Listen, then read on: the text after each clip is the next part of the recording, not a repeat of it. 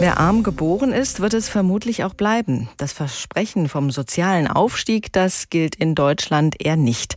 Das zeigen zum Beispiel die Zahlen an den Universitäten. Nur 21 von 100 Arbeiterkindern beginnen überhaupt ein Studium. Im Vergleich dazu 74 von 100 Akademikerkindern.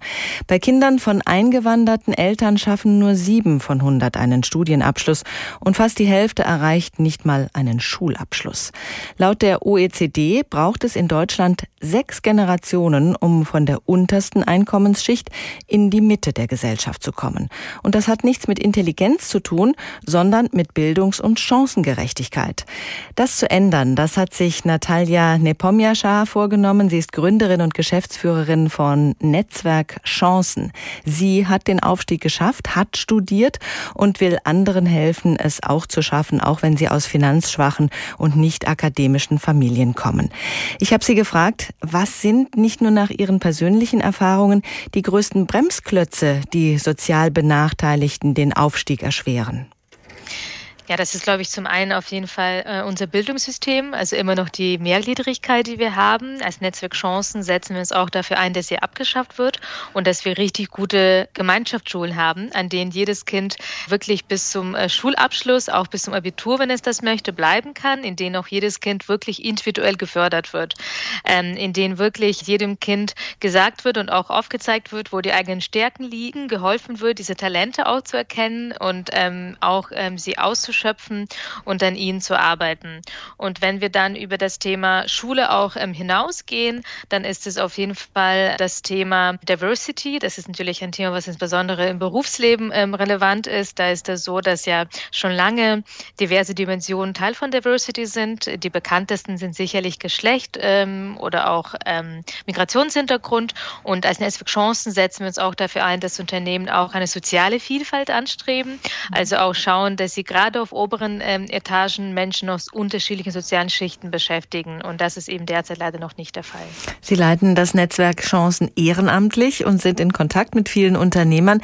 Welche Probleme sehen Sie da auf Unternehmerseite? Was müsste sich dort ändern, um Aufstieg zu ermöglichen?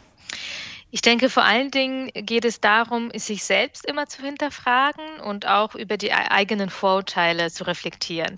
Es gibt auch diesen guten Spruch, äh, if you have a brain, you have a bias. Und das glaube ich auf jeden Fall, dass äh, jeder Mensch Vorurteile hat.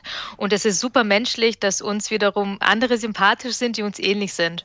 Und wenn jetzt gerade in den oberen äh, Positionen, in den Unternehmen hauptsächlich Menschen ähm, sind, die aus, ähm, Mittel, aus der Mittelschicht kommen oder auch aus der Oberschicht, dann ist es ganz normal, dass sie genau solche jungen Menschen auch einstellen und fördern und befördern. Und die, die wie ich aus einer unteren sozialen Schicht kommen und sich vielleicht irgendwie anders benehmen, die kulturellen Codes nicht kennen, sich anders ausdrücken, dass sie dann das Nachsehen haben.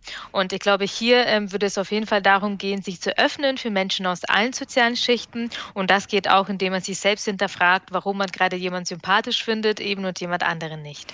Es geht ja auch immer darum, für die Unternehmen die Vorteile zu sehen. Welche Vorteile hätte es denn für Unternehmen, wenn sie da offener wären? Es gibt diverse Studien, die zeigen, dass Diversität zu mehr Erfolg, zu mehr Umsatz und Gewinn führt. Ähm, das natürlich in erster Linie, weil diverse Teams auf bessere Lösungen kommen, weil sie an Herausforderungen ganz unterschiedlich herantreten und so auch die Wahrscheinlichkeit steigt, dass sie auch die besten Lösungen äh, produzieren.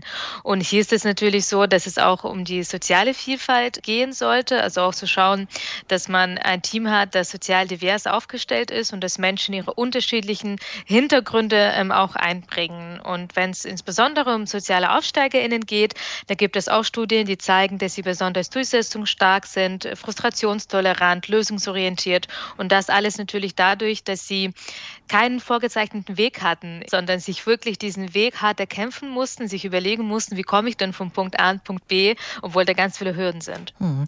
Sie haben das Bildungssystem schon angesprochen als großen Hemmschuh für den sozialen Aufstieg.